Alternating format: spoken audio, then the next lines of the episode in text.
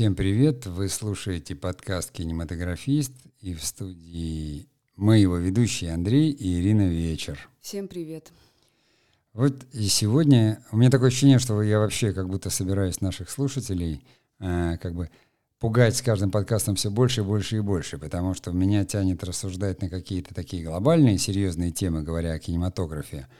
Но народ может быть хотеть чего-то другого. Но тем не менее я понимаю всю вот важность и слушаю сам подкасты, не вижу, чтобы в кинематографе часто, допустим, обсуждали подобного рода темы. Так вот, сегодня я хотел бы поговорить о кинопроцессе.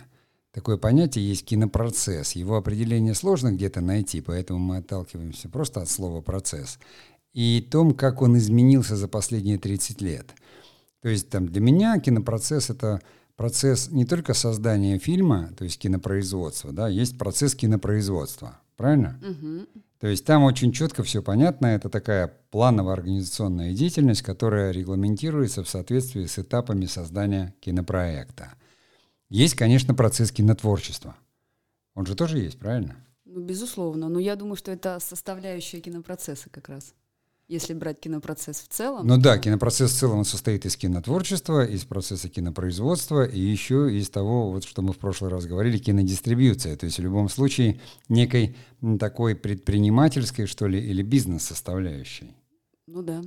Потому что если уходить в историю и вспоминать, как вообще, почему наше кино вдруг оказалось в такой ситуации – Потому что до 90-го года, как мы понимаем, да, мы жили в какой-то другой стране до 91-го, и наша экономика была абсолютно другой. То есть если поковыряться в интернете, там в сети, можно найти какие-то старые статьи, э, в которых очень четко можно понять, почему наше кино к 96 году оказалось полностью уничтожено. Потому что была сама система уничтожена. То есть кинопроцесс раньше строился на том, что главным продюсером было государство – там тоже были денежные отношения, безусловно, но был так называемый налог на кино на 55%, который шел в местную социалку. Были единая система кинопроката, то есть государство все контролировало, плановая экономика. И когда это рухнуло, и пришел вот, а, так сказать, а, новый, то есть попытались ввести понятие продюсер, то есть лицо, э, ответственное за создание фильма. Нет, продюсер это физическое лицо, взявшее на себя ответственность за производство. А я не так сказал? Нет, нет, это же есть определение. Ну вот видишь, ты продюсер, ты, ты, ты, ты, да. На самом деле вот то, что ты говоришь, вот смотри, ты сейчас э, рассказываешь, да, о том, почему наше кино к 96 году ну, можно сказать, погибло как э, кино, как бы, как отрасль экономики. Да. А, мне хочется так образно сказать, да, это вот именно та же самая ситуация, когда верхи не могут и не, не хотят. Ну, в, в данном общем, случае кто верхи, кто низы? А, ну, верхи это государство, это то, та идеология, которая как бы а, контролировалась государством, да, в принципе, в, в 90-м, да, ты же помнишь, Мосфильм, они стали инициатором того, чтобы на кооперативные рельсы поставить производство. Хозрасчет, да. Да, включить хозрасчет. Практически интердевочка Петр Тодоровский, это один из первых таких проектов. Да. И я очень хорошо помню сам, просто какой-то произвел фурор, и как на Мосфильме все стали считать по-другому деньги и зарплаты, потому что гонорары стали распределяться в какой-то общей доле, в каких-то процентах таких говорили, а у тебя сколько вот от общего там, ну, на флоте это назывались пай. Ну, знаешь, на самом деле, вот когда я училась в ВГИКе, да. э, как организатора кинопроизводства, естественно, mm-hmm. в каждом э, в определенном, как бы сказать, промышленном секторе, каким являлось кино в том числе, э, там были определенные градации, да, то есть режиссер получал больше всех, и дальше от режиссера минусовалась гонорарная э, система, гонорарная mm. система но она называлась по-другому. Соответственно, я думаю, паи вот эти, они были основаны как раз на каких-то вот таких вот нет, долях. Нет, нет, нет, нет. Там, там у всех были зарплаты точно так же. То есть у всех были ставки, так называемые. Просто вот у американцев есть там над чертой и под чертой, да. да, то есть те самые затраты, которые обязательны для производства фильма, да. и те, которые сложно предсказать. Сколько ты заплатишь за сценарий, сколько за актеров звезд, какой гонорар будет режиссера, в зависимости от статуса режиссера режиссера. Здесь же нет, здесь очень четко вот зарплаты и затраты, но все, что фильм собирал сверху, вот это в разных долях, которые оговаривали в съемочной группе, там до последнего гримера. То есть у гримеров эта доля там составляла даже не один процент, но это в итоге оказалось какими-то гигантскими деньгами, просто исчислялось тысячами рублей. И это просто у всех снесло крышу от этого. То есть интердевочка вот на Мосфильме, она перевернула все, и все стали говорить только о хозрасчете, потому что все вдруг, если раньше режиссеры всегда получали отдельно, угу. ну то есть у них, Актеры, у них режиссеры. да, были такие постановочные некие, которые они получали гонорары, кроме зарплаты. Как бы такие премиальные, да. У актеров нет, была ставка и точка. Ну, не забудь, пожалуйста, что у актеров была ставка и точка, плюс актеры получали э, какую-то часть денег, не помню, как она высчитывалась, за фото кинопробы. Нет, очень актер... четко она высчитывалась, я же это получал.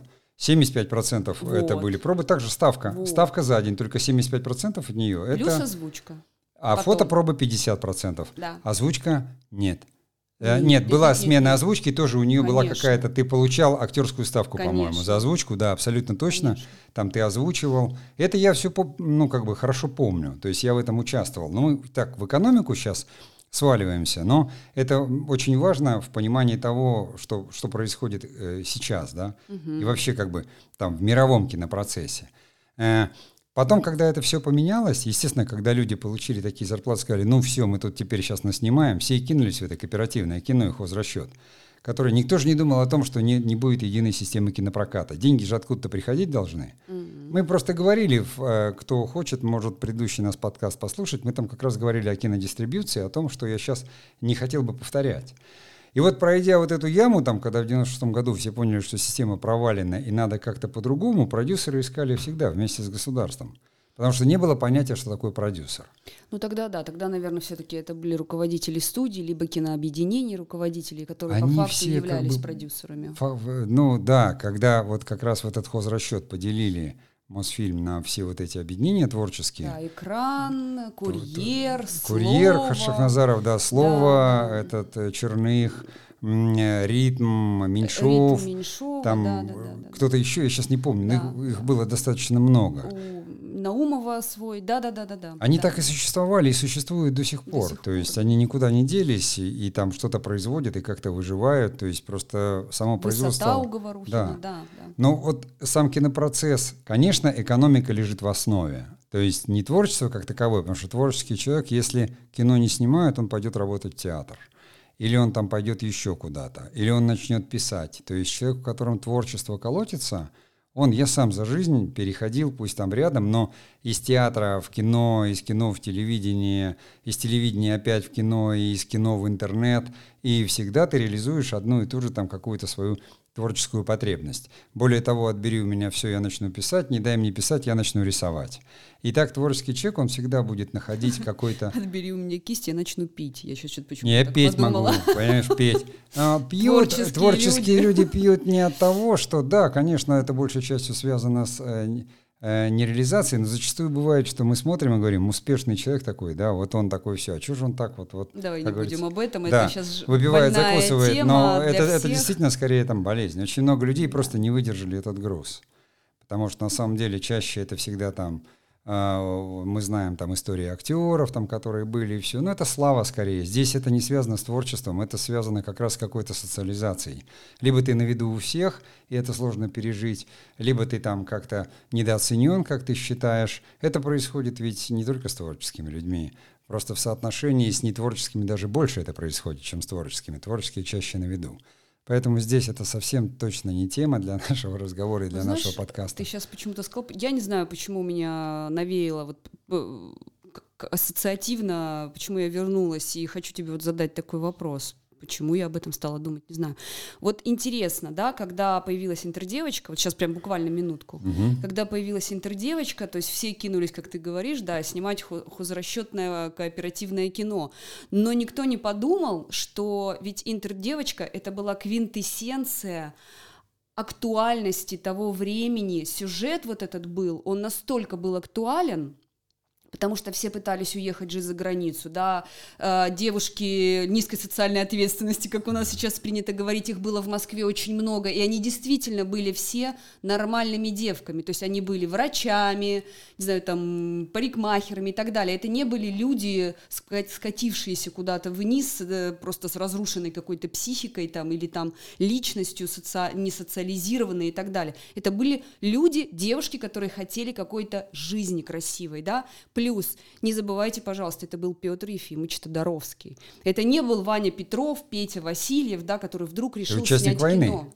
Да, то есть это была э, такая тяжелая артиллерия, и, в общем-то, состав съемочной группы там прям тяжелая артиллерия из всех монстров кино Советского Союза, люди, которые как бы делали это кино. Поэтому и выстрелил фильм. Да, и я вот подумала, ведь в принципе, смотри, Говорухин, да, так жить нельзя и Тодоровский, «Интердевочка». Это же, в принципе, фильмы, конечно, не в один год вышедшие, но тогда вот эта волна как бы интереса вот именно к такого рода проектам, этот фильм и выстрелил.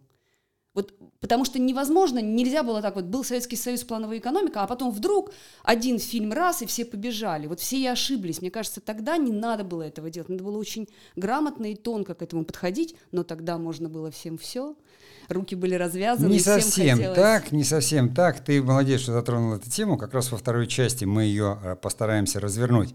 Про интердевочку только могу сказать, что вот я сейчас ты говорила, я вспомнил в составе плановой экономики, поскольку я был таким нештатным, не было штатных актеров Мосфильма, но, естественно, я был как бы в штате Мосфильма, потому что там лежало личное дело, нас всех вызывали. я, кстати, пробы книжка. проходил, да. Нет, трудовая книжка не там лежала. не лежала, она uh-huh. в театре была. Uh-huh. Там и сейчас есть актерский отдел. То есть ты был как бы в, именно в кадрах Мосфильма. Меня тоже вызывали на пробы. Я пробовался вот на этого капитана, которого Гена Сидоров играл, который их там в космосе ловил, интердевочек. Там, а, там был в такой, гостинице «Космос». Да, КГБшник да. такой. Да, да вот да, я, да, я сейчас вспомнил, что я проходил пробы. То есть пробы были рутинным процессом.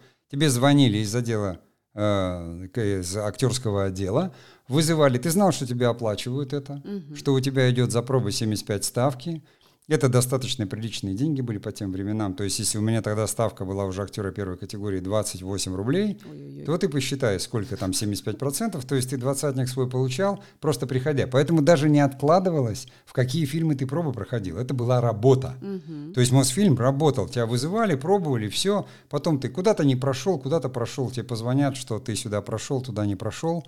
Вот если говорить о кинопроцессе. Это, это было все, потому что кадры были только э, в экране э, в Останкино, да, на студии Горького и, естественно, э, на, на Мосфильме. Да, ну, где, Ленфильм, понятно. где эта база до сих пор сохранена, да, да. и очень там глобальная. Но сейчас продолжим э, тему, которую ты начала, после э, маленькой паузы.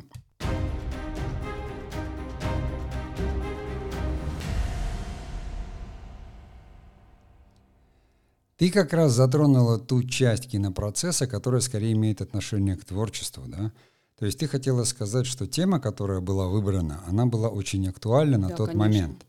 Правильно, потому что это был там 88 э, год, когда начали снимать, наверное, в 87-м, э, то есть э, взялись за сценарий, как это обычно бывает, после 85 -го года, после перестройки и гласности, то, что объявилось.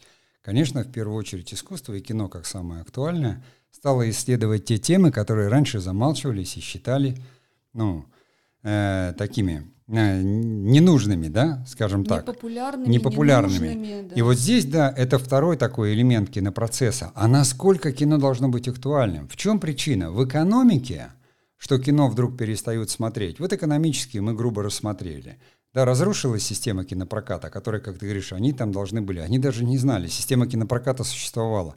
Советский Союз был и государство. Вдруг Советский Союз разрешил э, кинематографистам зарабатывать деньги самим.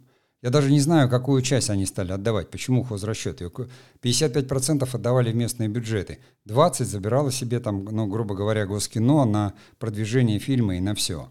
И вдруг какую-то часть денег отдают кинематографистам. Я даже не знаю, откуда эта часть денег.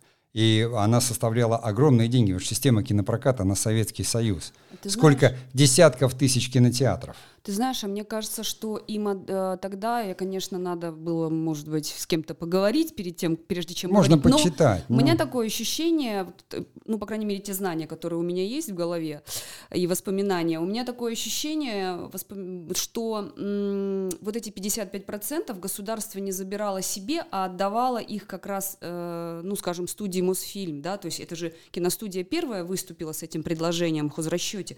Я так понимаю, что государство разрешило решила забирать эти деньги киностудиям себе. Понимаешь, не государству возвращать, а себе. А 55% то, что... государство не забирало себе, оно уходило в местные бюджеты, вот. там, где показывали кино. Вот. Государство забирало себе Правильно. 20% от общего валового вот сбора, из которых 40% шло как раз там государство, какая-то часть еще Да, куда-то. вот смотри, я Мосфильм. Я да. произвела э, фильм «Интердевочка». Ну, сейчас да. «От балды» или там «Любовь и голуби», не знаю, любое кино такое, как бы, ну, очень известное, популярное. Я точно знаю, что это кино выстрелит, я точно знаю, что оно будет хитом. Я, как Мосфильм, у меня есть подразделение, да, которое отвечает за дистрибуцию, за прокат за и так далее. Эти люди, они связываются напрямую с кинопоказчиками в регионах, да, или там, я не знаю, в городах. Нет, Ира, Наверное, нет. это было так, нет. и, наверное, эти деньги можно нет. было забирать себе. Поскольку в 91 году, да, в 90-м я уже работал в кинообъединении «Москва», в возвращенном кинообъединении, я тебе могу сказать, никто даже в голову не брал, что кинопрокат может каким-то... Вот он просто был и был – Э, что такое Советский Союз? Вот ты работаешь на заводе, и вдруг тебе говорят, ты можешь какие-то детали производить и продавать на рынке сам, себе. Это как НЭП. Угу. Ты можешь работать на себя. Раньше ты получал зарплату, работая на государство, сыграл роль. И все. А теперь говорят, если фильм превысит сборы, экономические фильмы, то есть кассовые сборы будут больше, то какую-то часть этих сборов вы можете, те, кто создали фильм, распределить между собой. Но как приходят эти сборы, как собираются, для всех было естественно, что в стране там 50 тысяч кинотеатров. Кинопрокат забирал себе свои деньги, была система кинопроката. Он забирал себе свои деньги. То есть отдавали только ту долю, как бы таких неких сверхдоходов. Все себе все забирали. Банки, кредиты, которые они давали государству. Госкино просто, оно стало какую-то часть Э, которая и называлась хозрасчетной. То есть это было время хозрасчета, и таких кооперативов первых, они появились из этого. Когда это не изымалось как излишки во время развертки, все деньги принадлежат государству, а какую-то некую часть именно прибыли отдавали участникам процесса. Это было правильно и хорошо. Китайцы на этом построили свою экономику. Понимаешь, на этом – Весь ужас произошел тогда, когда развалилась система кинопроката, и все произведенные фильмы, их было снято очень много, негде стало показывать. Я же в прошлый раз говорил об этих яофах, которые увозили полгрузовика. Фильм — это полгрузовика. Кооперативное кино — это когда кооператоры пошли с деньгами, у них образовался вал денег свободных, которые можно было там в банке не сдавать, тебе привозили грузовик денег, а ты отдавал грузовик фильма — но, конечно, это пошло отмывание денег, то есть это все как бы исторические факты, которые государство должно было прекратить. Но система кинопроката, она умерла. И показывать стало негде. Это же кино на пленке физически. Ему нужен зал, ему нужен экран, ему нужен свет, ему нужен проектор, ему нужен механик, не говоря уже о том, что вообще никто не понимал, что есть система дистрибуции. То есть, ну, может, Софэкспорт фильм всегда жил в этом контексте, потому что они занимались и рекламой зарубежной, и переводом фильмов там, и всякой там полиграфией, они продвигали фильмы на фестивалях. Здесь внутри страны ты снял фильмы, куда там чего Мосфильм делал? Система госкинопроката была, она к Мосфильму не имела отношения. Мосфильм студия. Его дело производить. Они утверждают сценарий где-то там цензурно наверху, а потом просто производят. И именно вот этот хозрасчет, когда у Мосфильма же была еще библиотека 2400 фильмов, которые они сказали, мы можем как-то распоряжаться этой библиотекой. Ведь я говорил, опять же, в прошлый раз о том, что копию, если покупала э, местное какое-то кинопрокатное объединение, она физически была их. Пока она не развалится, они могли ее катать. Все кинопрокаты, они как бы, основные налоги 50% уходили им. Почему потом на бюджеты, почему умерли кинотеатры? Их передали на бюджеты местных властей. Что такое в 95-96 году было на бюджет местных властей, отвалили все. Детские садики, школы, поликлиники, кинотеатры, нате, забирайте всю социалку. Ее содержало государство, и вдруг отдали, у них нет денег, потому что нет налоговой системы нормальной в стране, ничего нет. Где еще залы работали, туда заезжие киношники могли, как говорится, э, добираться, а больше это никто не мог. Уникальность вот нашей страны в этой ситуации именно в этих 90-х. В Америке там периодически случались кризисы и в мировом капитализме, а у нас не кризис произошел. У нас смена парадигм и в сознании людей, то есть потому что 85-й, 89-й это были супер года. Мы еще были Советским Союзом со всей мощью, там, невзирая на Афганистан – Система кинопроката была жива, разрешили хозрасчеты. Я, у меня такие ставки были там на фильме «Люми», понимаешь? Что даже сейчас там я не знаю к своим современным деньгам, как, как это произнести. Вот оно было кооперативное кино. Банки дали деньги, да, и мы поехали, мы снимали там и, э, и, в Сухуме, понимаешь, и здесь снимали. То есть все, все брались за кино. То есть любой мог инициировать фильм. И все считали, что они войдут в систему кинопроката, потому что э, кинотеатры тоже получили какую-то долю своего хозрасчета. Они тоже могли оставлять часть прибыли себе. Это было выгодно. До той поры, пока тоже они не оказались в ситуации, что, оказывается, им надо платить за свет, делать самим ремонт и закупать оборудование. Это, это жуткая система. Я понимаю, что наши слушатели, скорее всего, люди там от 25 там, до 40, может быть, лет. Но я как не, не как лавка древности, я просто свидетель. Это не так давно было. Именно вот это очень важно понимать, что нельзя прийти к идеологии нашего кино и говорить, оно у нас там дрянь или что-то, потому что ориентиров-то нет. Либо советская идеология, куда сейчас государство и повернуло. С одной стороны дает деньги на коммерческое кино, чтобы жила отрасль, а с другой стороны идет идеология на скрепы, э, на которых у нас там какая-то там объединительная идеология, потому что, ну, этим можно каждого зацепить, у каждого в семье кто-то когда-то погиб, понимаешь, и все мы из себя представляем один там бессмертный полк. Вот в чем дело. Но говоря о кинопроцессе, то, что ты начала вот от темы интердевочки, вот эта острота тем, она наоборот привлекла. Поэтому в тот же момент там вышел Говорухинский документальный фильм. Очереди в кинотеатры на фильм документальный «Так жить нельзя». Очереди по телевизору показывали, какие очереди. Люди ломились кинотеатры, потому что это был глоток такой вот как бы какой-то свободы, правды. Неужели можно говорить? То есть это так будоражило, но при этом все это еще оставалось в системе экономической координат большой совершенно страны. С 90-го года уже там пошло к разрухе, к развалу, и там семимильными до 93-го, а потом уже все, что точно наши слушатели в детстве уже помнят и переживали это. Поэтому давай сделаем перерыв и вернемся все-таки к нашему кинопроцессу.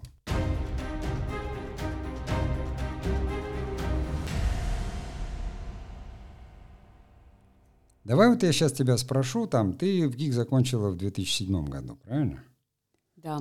А в кино ты с 96-го, даже раньше. 2000, Когда ты первый раз? В 2006 я закончила в ГИК, но неважно. В 2006, да? Э, э, первое кино, какая-то вишня.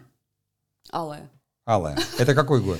Ой, это 93-й год, совместный китайско-российский проект э, о девушке, э, о Великой Отечественной войне, и о китаянке девочке, которая, будучи ребенком коммунистов, э, отдыхала в советском пионерском лагере летнем, и там были дети испанцы, итальянцы и кубинцы, и началась война, и вот все, что с ними произошло. Вот Но ты не китаянку играла? Нет, слава богу. У нас китаянку играла китаянка. Мы играли русских девочек, э, которые вот были ну, вот в лагере какие-то там, да, дети каких-то коммунистов, э, непонятно кого, потому что у нас не было слов. То есть это китайцы приехали в Россию снимать фильм о девочке-китаянке, которая росла там в советское да, время. она у них э, национальная героиня. Э, это фильм, снятый по реальным событиям, фильм к очень определенному, к ее, по-моему, юбилею какому-то. Снимал зять министра культуры ну, Китая. Понятно. Ну, Тогда еще прям... у китайцев было как у нас, поэтому в Россию мог ехать только зять министра культуры. Да. Вот сам кинопроцесс, который строился. Но, ты, да. извини, знаешь, что самое было интересное? Ну? Для нас это вообще было невероятно, вообще не понимали, зачем это. Но они снимали полный метр и четырехсерийный телевизионный вариант. То уже есть тогда. То, уже тогда они да. снимали то, что мы начали снимать где-то лет через 13. Да, потому что у меня в полном метре не было слов, а в четырехсерийном сериале у меня там да, даже была такая эпизодическая достаточно большая роль, и даже я там, по-моему, да уж сказала. То есть у меня была даже одна фраза и даже один крупный план у меня. Да уж это по-китайски что-то? Нет, по-русски. То есть да уж. Э, ну, у меня что-то там, я не помню. Такая у актеров, да, я сказала да. что-то, и у меня даже был один крупный план, но это был четырехсерийный сериал. А вот в полном метре, да, вот тогда они снимали И вот смотри, формата. заметь, что у китайцев в их кино не было этой истории у них кинопрокат как был, так и остается, понимаешь? То есть сейчас, может быть, там тоже какой-то хозрасчет победил, но у них единая идеология, единая страна и вот единая экономика. И они уже тогда двигались к этому. Нам пришлось, мы были отброшены на 10 лет, и потом начинать все заново в, в, в этом смысле. Хорошо. Ты сам кинопроцесс помнишь примерно? Там на что снимали? На пленку. Пленка. Такие были неповоротливые камеры сумасшедшие, вот эти вот ламповые э, э, осветительные приборы. Но дело в том, что это снималось на э, на, на, на, на, на киностудии Горького. А, Они то есть база снимали была на базе, Горького. да. Угу. И э, поскольку на базе киностудии Горького снимался, насколько я помню, могу ошибиться, но снимался «17 мгновений весны», то все костюмы немцев они были взяты из «17 мгновений весны» в этот фильм, в наш. Ну, это да, там хороший И художник, и ассистентом по костюмам работала женщина, которая работала костюмером на «17 мгновениях весны». Ну, то есть в данном случае, если да. говорить о кинопроизводственном процессе, в основном китайцы взяли все у нас, они идея вообще, была их, и снимали да, они мы для при, себя. приехали в Ростов-Великий, это который под, в Ярославской угу. области, и мы там все сняли, да. Но это все равно уже была коллаборация, и видишь, очень важный момент. То есть они снимали полный метр, сразу четыре серии. Я свой опыт могу 89 -го года, это фильм «Русский дом», где Шон Коннери снимался. Вот американцы приехали, но я в каком контексте? Ну, там то, что организация, я просто ошеломлен был, как у них это сделано. Две вещи. Они кормили полноценно тогда, чего у нас не было, в общем-то, в нашем кино. И они снимали уже две камеры, работала. То есть работала камера с пленкой и сразу телевизионная. То есть они сразу, они были вот с мониторами уже, и у оператора вот одна камера, то есть была видеозапись сразу же шла. Не потому что телевизионный вариант, а потому что они уже имели возможность сразу посмотреть, что они сняли. Ну да, вот кстати, видеозаписи. у китайцев было то же самое, кстати, да. Да, да, да, я помню. Потому что видео уже уже было в 93-м. Потому что мы так еще удивлены были, что режиссер, он сидит где-то, вот, что-то там смотрит, но поскольку это и телевизионное в то же время, у нас, знаешь, как-то был кинопроцесс построен очень странно. Кстати, вторым режиссером у этого Китай, Китай, у китайца работала девушка, которая училась на режиссуре в Авгике в тот момент. Она была китаянка, но говорила по-русски. И интересно было то, что они вот с точки зрения именно кинопроцесса, они снимали за один день какую-то сцену для кино, а какие-то сцены сразу для телека.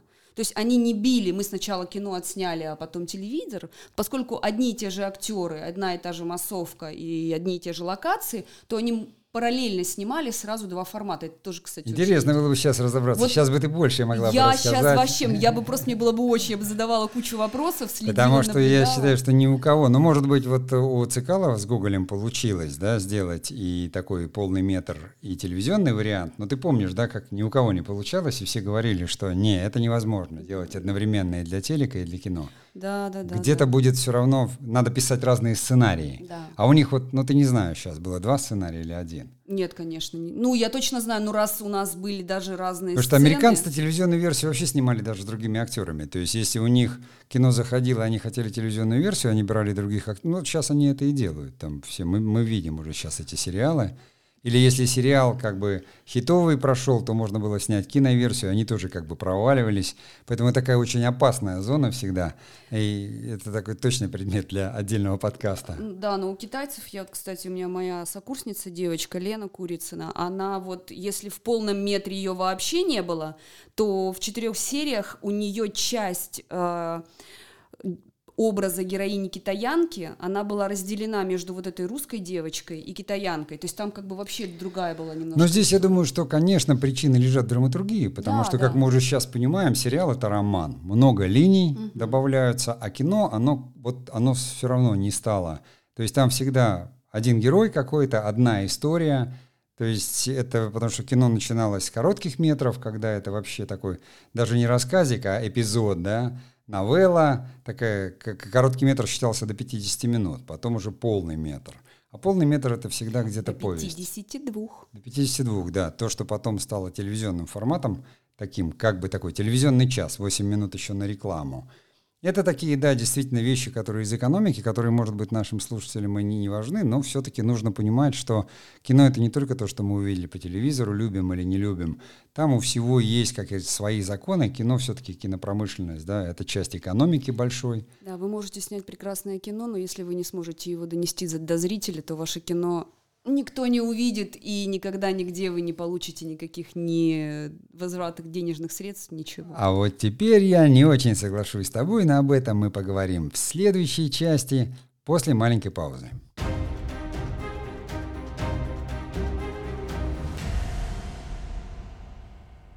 С одной стороны, ты совершенно права в том, что ты сказала, что если ты не заботишься и не понесешь, никто о твоем кино не знает, не увидит. Но с другой стороны, вот это и есть изменение в кинопроцессе, то, о чем в прошлый раз мы тоже говорили. Сейчас донести фильм до зрителя гораздо проще. Нет, я имела в виду в таком классическом понимании кинематографа, кинопроцесса, кинопроизводства, кинобизнеса, киноотрасли и так далее. Это то, что связано с кинотеатрами, с телевизорами там, и так далее. Ты сейчас будешь говорить о совершенно новом формате. Нет, мы же говорим о кинопроцессе, то есть тема подкаста «Как изменился кинопроцесс за последние 30 лет».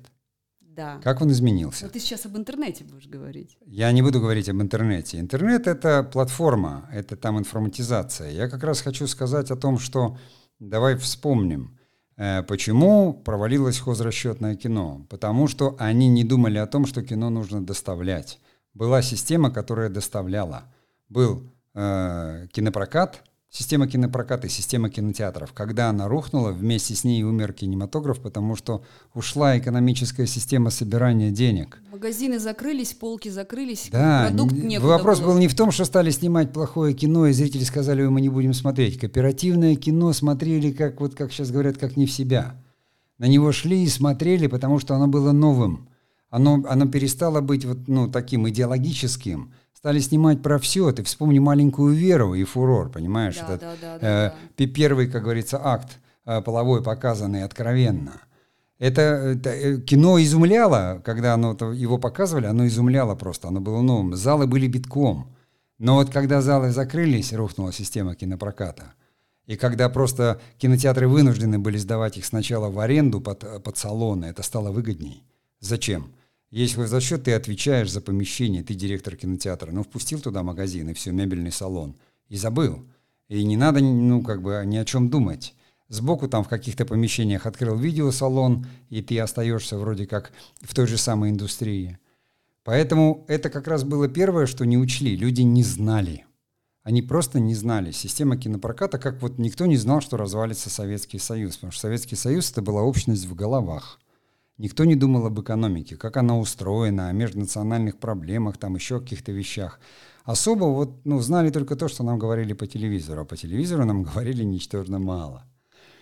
И вот когда мы выкарабкались, и уже там в 2000-е, когда все-таки сейчас прошло столько лет, с того момента, когда уже принято было там в кодексе, у нас есть в списке реестре профессий профессия продюсер. Уже даже скоро блогер появится профессия, потому что об этом уже говорят не стесняясь. То есть время изменилось и о том, как мы говорили, изменилась система дистрибьюции кино, конечно, цифра, но еще 10 лет назад не было такой возможности. Мы же с тобой говорили, цифра уже была. И у нас э, ископаемые мы снимали в цифре, правильно? Угу. Без пленки. И в кинотеатр могли зайти. Но сама система, она была так устроена, что без рекламы, на которую у нас не было средств, да, без возможности для продвижения, которая сейчас съедает два бюджета от производственного бюджета, правильно? Угу невозможно войти. Почему фильмы, где принимал участие Первый канал, они, в принципе, там все... Потому что мощь Первого канала, э, который мог продвигать свои проекты. И все об этом знали всегда. И сколько бы ни говорили, что мы тут не бесплатно, никто этого не верил. Кинематографисты говорят, ничего себе реклама идет по Первому каналу фильма. Конечно, люди пойдут. Они узнали просто. И пойдут.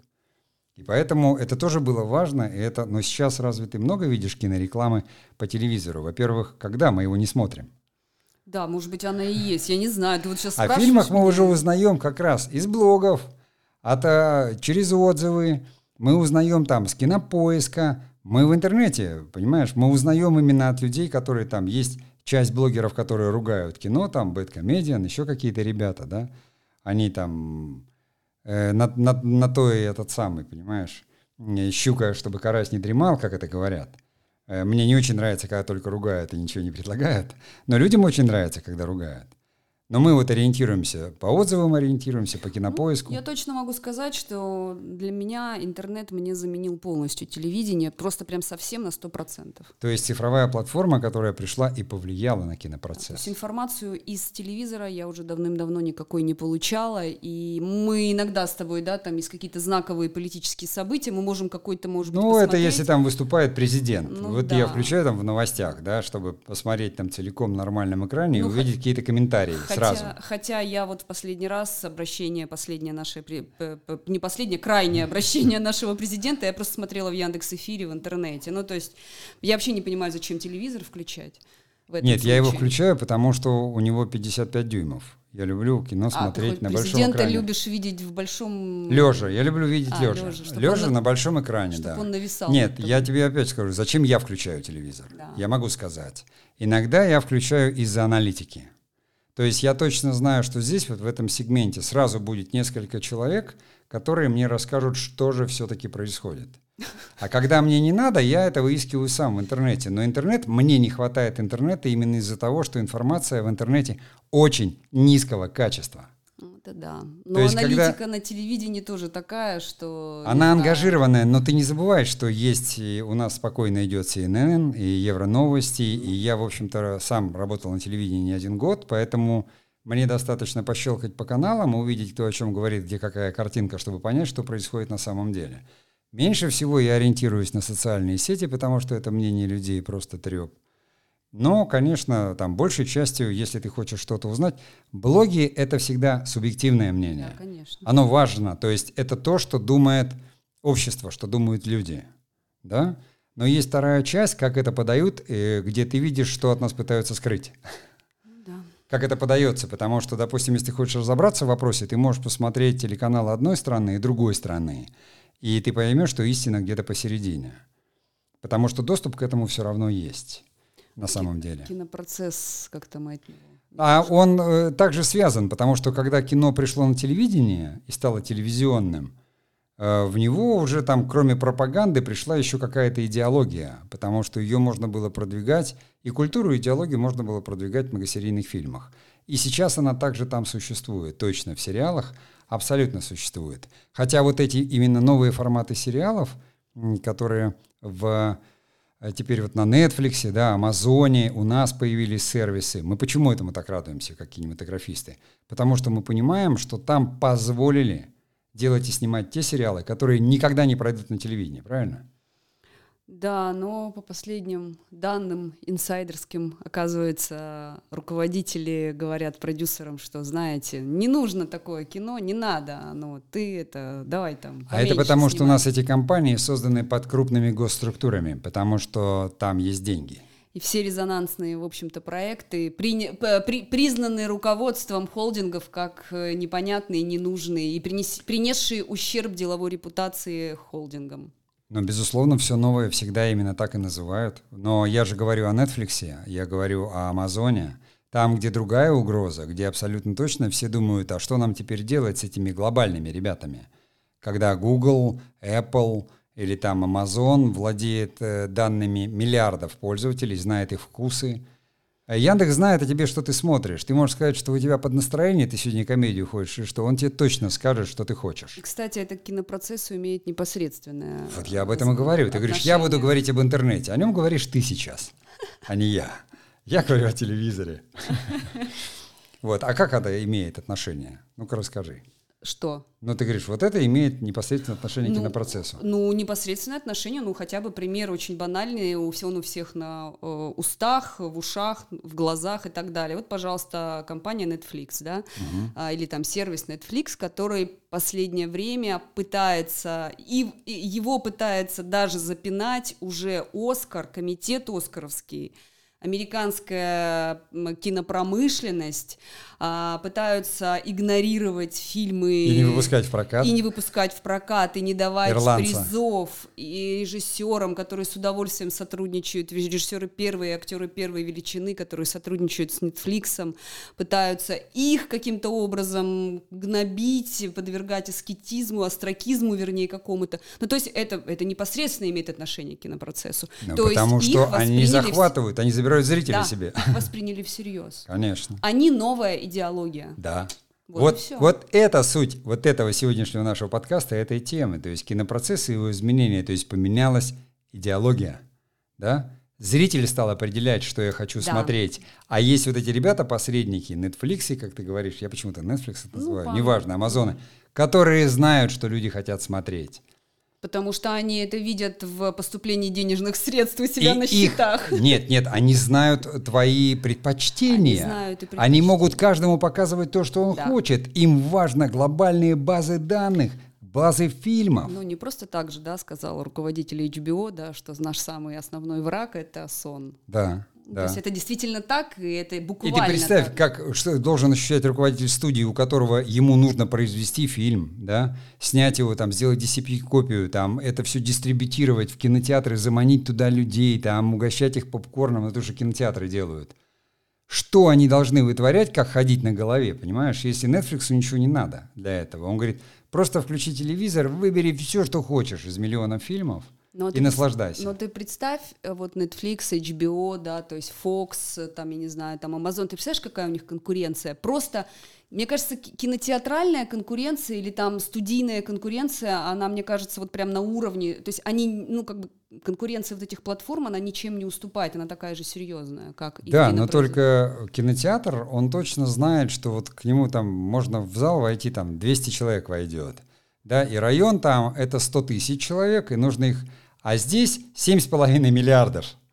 Да, и, кстати, в кинопоказ... у кинопоказчика, как ни странно, а, количество копий и названий фильмов, да, то есть вот тот ассортимент, который вы видите в любом ином, в каком-то кинотеатре, да, кинопоказчика, это определяет кинопоказчик, это вкусовые вещи кинопоказчика. Мало того, что он, э, как правило, и иногда и очень часто показывает только то, что любит директор кинотеатра, но там уже, слава богу, есть отборщики, уже есть это на более профессиональных рельсах стоит, и там люди все-таки с образованием есть, маломальским уже, слава богу, которые могут оценить этот фильм нужно показывать или нет.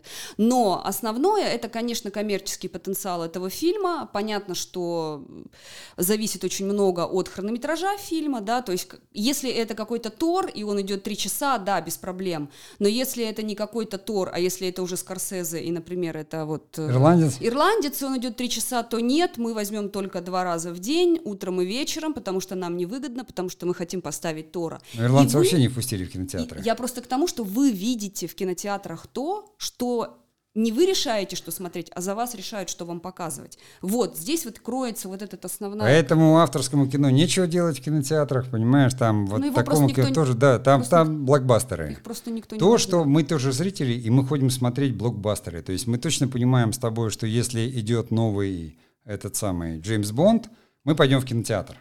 Потому что это круто, это зрелище, это звук, это там бах, там что-то. Но это действительно, если идет аватар, мы пойдем в 3D. Потому что это что-то инопланетное, что надо смотреть там в очках. Ну, бессмысленно это смотреть в другом Бессмысленно это месте. смотреть по смартфону. Да, потому что, ну, раз это так сделано, ты пойди посмотри, ты увидишь как бы технологии новые, которые в кино, да, в общем-то, пришли сейчас, и вот, в И вот мы с тобой незаметно подкрадываемся, как бы мы там фрагментарно не обсуждали в сам кинопроцесс, мы подкрадываемся к теме следующего нашего подкаста. У нас будет следующий подкаст. Мне уже кажется, и не один.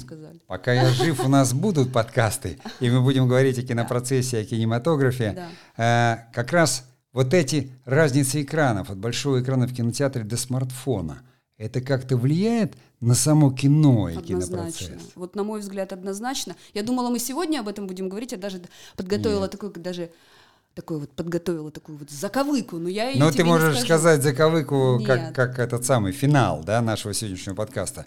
Конечно, на мой взгляд, тоже да, потому что э, кино искусство визуальное. И от большого экрана там и малого это разные средства, которые используются, вот эти визуальные. Потому что когда на смартфоне люди говорят «я смотрю», на самом деле они больше слушают, либо там что-то мелькает, потому что обязательно когда-нибудь Инстаграм начнет производить фильмы. Ты, и, и, и не только он. А, пожалуйста, ИГТВ разве это не фильмы? Которые... ИГТВ это все-таки пока больше к телевидению ну, имеет отношение. Я господи. фильмы имею в виду как кино, как визуальное, потому что вот эти все сабы. Инстаграм вел вертикальный экран фильтры, еще какие-то вещи, сабы. Там совсем иная визуальная культура. Пока она очень похожа на, на видеомейкерство большей части и клипмейкерство. Короткие формы, реклама, 70% женщины и, допустим, там какая-то э, коммерческая тематика. Но, тем не менее, это абсолютно точно уже приближается к визуальному искусству. Да? И а, абсолютно точно оказывает влияние на кино. А можно сразу вопрос, чтобы да. к следующему подготовиться и заинтриговать зрителя, ой, вернее, слушателя окончательно. Скажи мне, а мы говорим а, о кино А, а фильм... Мы имеем в виду, когда говорим об интернет-кино, фильмы, естественно, Юрия Дудя, а, а, Катерины Гордеевой. Конечно, это Мы... YouTube. Это тоже ведь кино. Да, конечно, конечно. Это абсолютно точно кино, которое родилось из документального. Это И новые форматы. Как как бы вы ни хотели, как бы ты э, был бы против, может быть, или не против, но извините, Лапенко — это тоже кино. А я почему я против? Я не против Лапенко, это обычный сериал ситкомовский, да, да снятый для Ютуба. Это кино. Я никогда не против. Другое дело, что я просто ситкомы не люблю, потому что я человек мрачный. Я к юмору вообще так вот. Ну, в общем, я могу, рода отношусь. Я могу вам точно сказать, что вот этот формат Вайнов, да, который мы все знаем, который как бы очень... Королева Вайнов — это у нас э, Горбачева. И Ивлеева Настя, да, и Ирина Горбачева, да. да, ну то есть как бы такие у нас есть еще Ольга Медынич прекрасная, которая очень смешные штуки Да, мы делает. ее знаем с большой разницей. Вот, еще. и естественно король Вайнов, понятно, что это Лапенко, а, внутри Лапенко у него канал на Инстаграме, если вдруг вы А ты можешь мне сказать, э, что их роднит с кино и почему это кино? Потому что там история, там герой. А почему то... ты не можешь послушать эту историю? Почему это не радио тогда? Ну, потому что ты не, не... Ты знаешь, вот удивительно, Лапенко я могу слушать. Потому что у него настолько... Нет, дело в том, что это надо видеть. Там это есть актеры, видеть, которые да. это играют. Ну, потому что Они одевают определ... образы, да, маски, ты да, не можешь да. без этого. Там определенная маска. То есть если у тебя не, не будет каких-то визуальных зацепок и крючочков, то ты весь смысл вот этот не оценишь. И в то же время это очень короткие формы, которые на телевизоре некуда вместить. Даже шесть кадров, которые были, вот такие родственные форматы, скетчевые, Скетчи, да, да. на телеке, их показывали несколько, чтобы набрать, ну, хотя бы 24 минуты. Вот. Иначе сетку не распределить распределить. Вот, вот прям ты меня вообще прям с языка снимаешь. Но надо же, как вот мы с тобой за 24 года да, друг спелись. друга да, чувствуем. Вот смотри, да. даже обратите внимание, наши слушатели, вот смотрите любой интернет-сериал, даже российские интернет-сериалы, которые есть, а, серия 25 минут. Да, то есть не больше. Даже сейчас старт, имея в виду это, что их смотрят не только а не только, а столько, наверное, на смартфонах, не только на больших экранах, а, а сколько на смартфонах. Их фильм «Надежда» с Викторией Исаковой в главной роли 25 минут серия. То есть они первый раз для себя вот этот формат попробовали. То есть кинопроцесс выворачивает все равно продюсерам руки, они говорят, а мы должны снять, как вот китайцы твои снимали, полный метр и для э, телевидения сразу, да, версию. Также здесь продюсеры понимают, что в итоге это кино будут смотреть и досматривать, самый длинный хвост будет в интернете. Потому что на телеке он пройдет раз-два раза в год, ну, и да. все в определенное время. Но в интернете он будет всегда. То, о чем мы говорили в прошлый раз, что кинопоиск это уже вечность. Это вечный кинотеатр с бесконечной Нет. базой фильмов. Ну, мы сейчас про старт говорили, но кино, да. кинопоиск, это то же самое. Последний министр это тоже 25 минут. Так нет, старт это тоже платформа. Ну ты приди на старт и там смотри. Приди на э, ТНТ премьеры, там смотри. Я кинопоиск не беру конкретное, что это там Яндекс кинотеатр, да. Я имею в виду как хранилище фильмов, доступ, доступ к ним. Мне не надо там не только идти в кинотеатр, вообще никто за меня не решит. Я пощелкал, посмотрел и все, подписался за рубль. И посмотрел все, что я хочу в любое время, днем, ночью, когда угодно, в обеденный перерыв. Вот доступность. Для зрителя это удобней.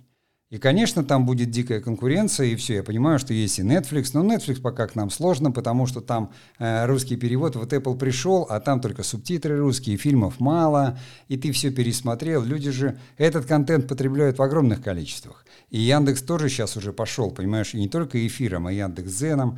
Поэтому мы добрались как раз до темы следующего подкаста, но не будем его записывать сегодня. Нет, Сделаем все-таки перерыв на неделю. Знаете, что самое интересное? Что сейчас, как ни странно, именно тот период наступает, когда мы с вами, зрители, мы формируем кинопроцесс. Да, это как раз вот речь о том самом, э, э, том, что о нас знают поисковые системы. Да.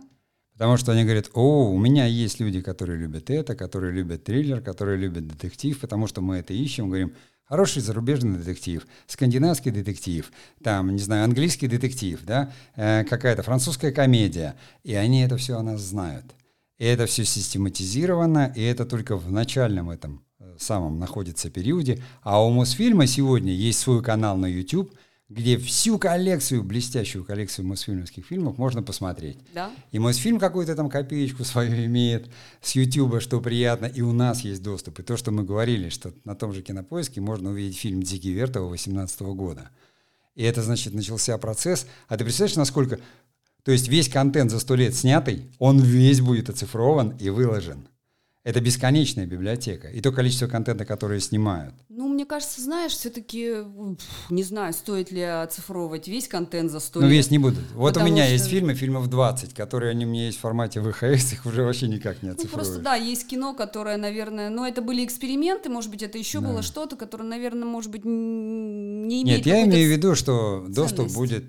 Аж вот, к сожалению, уже не посмотреть будет «Бежен лук», потому что его смыли.